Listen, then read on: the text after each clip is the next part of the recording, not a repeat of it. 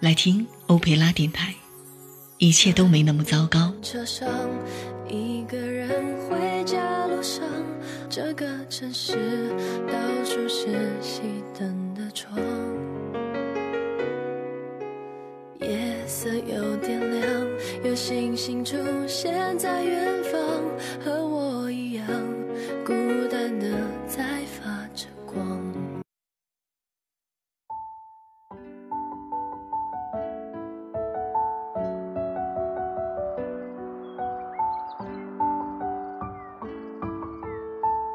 欢迎光临奥佩拉电台，我是你的朋友小北。一位女生有问题请教：我还能不能去一线城市打拼？二零一二年，我二幺幺本科毕业，专业是建筑设计。毕业后去了上海某大院从事建筑设计工作。二零一三年，因为不习惯高强度的工作，为了逃避压力。一时冲动，回到老家所在的省会城市。在省会城市工作了两年后，我发现自己仍然难以融入家乡的工作。虽然单位号称是业内数一数二的好单位，但是我再也没有感受到和一群志同道合的优秀人才一起设计的感觉，并且周围的人们观念落后，我难以忍受。就在我考虑要不要跳槽的时候，上一家单位倒闭了，我重新去找工作，却发现大龄女性寻找中意的工作太难了。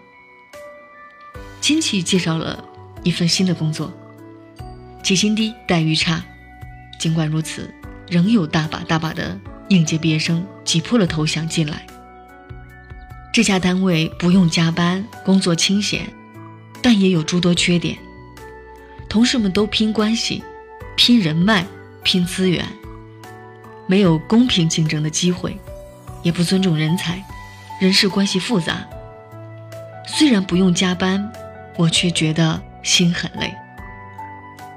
后来我遇见了老公，他和我一样逃离北京回到老家，我们三观一致，难以忍受小城市人们落后的观念，期待迅速更新自己。老公酷爱游戏行业，喜欢和有竞争力、愿意拼的年轻人一起工作，而西安没有这种行业环境。现在，我们考虑卖房去杭州，或者是其他更有发展潜力的大城市工作。但就在收到 offer 之后，又顾虑重重。我们已经三十岁了，重新开始拼命，还跟得上节奏吗？我们。应该回到大城市吗？这是这封来信里的女生所遇到的问题和困惑，综合了近几天不断向我咨询的小伙伴们最关心的问题：现在去北上广深会不会太晚？连月说过一句话：种一棵树最好的时间是十年前，其次是现在。我的答案是，任何时候去北上广深都不会晚。但是我还有下一句，并不是所有人都适合留在北上广深。那些厌恶人情关系、厌恶拼资源、渴望公平竞争关系的年轻人，北上广深是他们的天堂。而对于不愿拼搏、害怕加班、好逸恶劳的人来说，北上广深是地狱。这个咨询的女主明明有一手好牌，毕业于二幺幺，专业吃香，在上海最好的单位，但是她厌恶加班，无法承受巨大的压力，所以她逃了。姑娘，如果你几年前逃跑了，而且这几年你都安心的待在小地方，你怎么会认为几年后你就能够不再害怕大城市的压力了呢？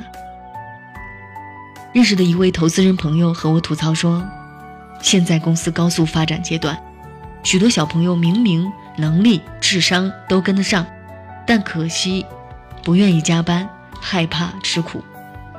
他们在面试阶段就问：周末也加班吗？一天工作多久呢？不要加班工资，可以不加班吗？上周。”他需要两位管理培训生的工作，面试了十几位刚毕业的应届生，结果其中只有三个能力合格。但发出 offer 之后，对方来电沟通，第一句就问：“周末可以拒绝加班吗？我平时要早点下班陪女票逛街、做饭、看电影。”他一阵无语，问我：“难道现在的年轻人都这么怕吃苦吗？他们凭什么认为刚毕业就要拿高薪，还要过上轻松悠闲的养老生活？”我回答不上来，只能说一句。幸好，并不是所有的年轻人都这样。这位投资人快四十岁了，早就实现了财务自由，但常常看到他半夜两点还在工作，出差坐飞机的时间也都安排的满满当当的，不是看资料学习，就是准备资料。他说，因为身边优秀的人太多了，不努力就感觉压力巨大，而与之相反。公司里那些二十来岁的孩子们害怕吃苦，拒绝加班。他对其中的一个姑娘说：“你适合待在体制内，趁年轻赶紧找份体制内的工作熬资历吧。”说真的，如果你害怕加班，你认为加班熬夜是在浪费自己的生命，那么你的确不适合一线城市，早点进入体制内未尝不是好事。否则，你将来极有可能困惑，与大多数中年人一样的困惑。工作似乎已无出路，我还要不要拼搏？而你明知道，即使拼搏，你也厮杀不过新入战场的年轻人了。就像今天提问的女主角，几年前我手下的一个小姑娘这样问我：“你说要把工作放在第一位？”那不就是站在老板的立场替老板说话吗？难怪你能做管理岗位，太会拍马屁。我为什么要让公司压榨我的价值？我一阵无语，非常严肃而认真地告诉他：“姑娘，说真的，如果你觉得公司压榨你，你该庆幸，你有被压榨的价值，以及赶紧学本事、长姿势，然后要求涨薪水。如果不同意，你大可以跳槽。”如果哪天公司不想压榨你了呢？你知道下场是什么吗？资本家都是无情的，被压榨是正常的。你若是老板，你也期望员工能够最大程度的实现价值。那么，请问，你老板会不会压榨清洁工阿姨，让她来做方案、改 PPT 呢？此处没有贬低清洁工阿姨的意思。某位朋友。毕业后嫁了个高帅富，很快就怀孕了，接着在家待产做全职妈妈，一直到孩子四岁上幼儿园。一转眼，她三十岁了。她曾经是插画师，孩子上幼儿园之后，她的闲暇时间多了，开始感觉老公不对劲儿了。这位高智商的女性朋友，利用她能搞定的各种高科技，查到了老公与小三的聊天记录。他拿着照片，心如刀割。在离婚还是妥协之间，他选择了后者，因为他非常清楚，现在自己没有收入，离婚争取抚养权对自己不利。深夜，他痛哭过，他发誓说，将来一定要赚很多很多钱，摔在渣男的脸上，让他跟小三儿滚蛋。他只想要孩子，但他重新开始找工作。尽管之前是业内小有名气的插画师，竟因为长期没上班，没有一家公司肯接受他的简历。找工作找了三个月，这三个月也没闲着，他将自己的插画习作放在微博上。某知名漫画编辑，也是他曾经的粉丝，主动和他约稿。虽然稿费不高，但他很兴奋地答应了。这位编辑还给他介绍了其他的活儿。由于他效率高，而且画作质量好，很快他能接到的单子越来越多了。最忙的时候，他曾经熬夜通宵赶稿子。而她完全忽略了老公之后，没想到老公主动与小三儿断了联系，并主动坦白。老公的理由是，过去几年他没有自我，也不工作，两人没有共同的话题。他听完了。淡淡的与老公说：“已经不生气了，但我也不爱你了，还是分手吧。后来，她又嫁了一个好男人，成了知名的插画师，有了自己的工作室。她说：“感谢那些曾经拼命熬夜的日子，在那些熬夜赶稿子、赶到颈椎病、腰酸背痛的日子里，她渐渐懂得了，一个人有多大决心，就能做成多大的事情。这年头，大家压力都这么大，说实话，在任何阶段，都不应该放弃自我成长。”别找理由说你怀孕了、生娃了，你没精力。贝嫂生了四个孩子，也不耽误她开辟自己的事业。你当然也可以继续找理由，说他们都不是普通人。那么然后呢？你就可以继续心安理得的欺骗自己，每天按时打卡到公司混日子，到点儿就走，混到六十岁退休。现在已经没有铁饭碗了。每个人在不同的年龄段都有应该掌握的技能。二十多岁，刚入职场，学会职场生存法则，多看多听，多学习，脑子勤快，嘴巴少，你在职场的收获将超过绝大部分人。如果你二十多岁不肯吃苦，没有加班，也不曾在下班后自我学习，那么三十岁重新开始也不晚。就怕你三十岁一事无成，也没有锻炼核心竞争能力，羡慕年轻、有体力又不加班的那些人，嫉妒同龄人生活比你好，但是自己却不学习。许多人只羡慕别人赚钱、升职加薪，却闭上眼睛不听不看，别人一路上为之流过多少的血泪。我的小姨妈这么多年都在沿海城市的工厂里做一个小管理，今年据说三个月没发工资了，她问我该怎么办。现在也不可能再找别的工作了。今年似乎就业形势非常严峻，有许多年近四十的职场老鸟面临裁员，却又没有能力再重新就职。说实话，文凭只不过是一纸证明而已。证明你当年有智商，上大学读硕士，但也很可能这张文凭只是你这一辈子能够取得的最佳成绩。此后，你毕业了，工作了，不再努力了，就会一路走下坡。二十岁不肯加班，三十岁拒绝熬夜，到了四十岁，你还会做什么呢？有哪家公司能要你呢？看看那些四十岁还在工地上辛苦工作的建筑工人，他们虽然赚得多，但是很辛苦的，都是拿命赚钱。而且到了五十岁、六十岁，他们一旦没有体力，就再也不能创造价值了。在你年轻的时候，是你应该快速积累自己核心竞争力的时候。出身差、背景差，也没有傲人的学历，唯一能够和别人拼的，只是。年轻，能拼命。如果你掌握着这两样资源，却不在意，既不肯珍惜自己的时间努力学习，也讨厌努力工作努力学习，那么你五十岁该拿什么养活你自己呢？靠养老保险吗？人生很艰难的，你要想一直的往上走，那就不要怕吃苦，怕流血，怕流汗。怕付出，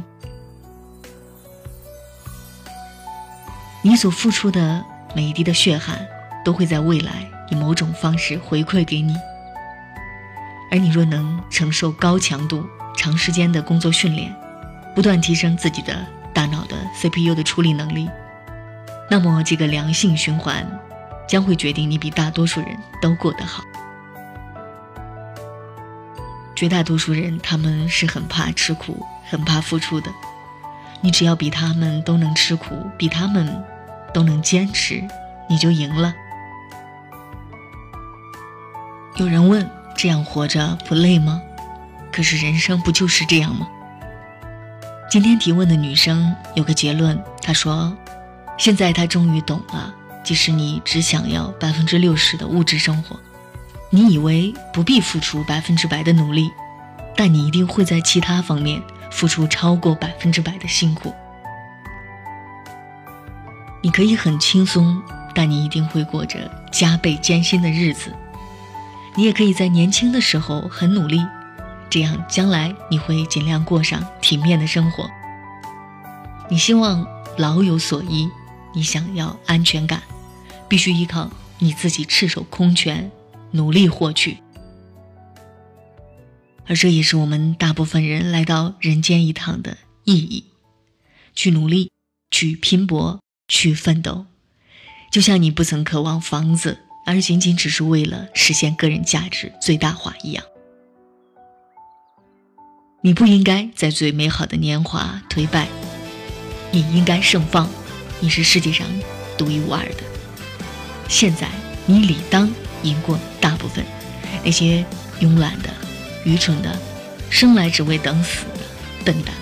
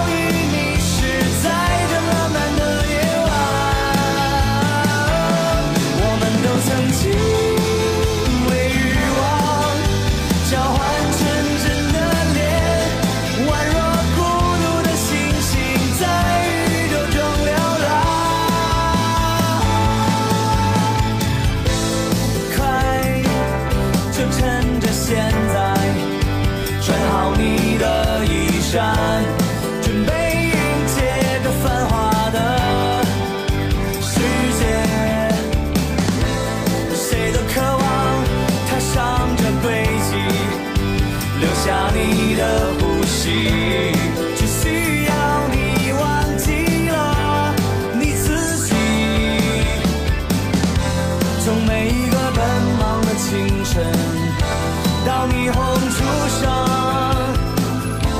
我早已没时间疗伤。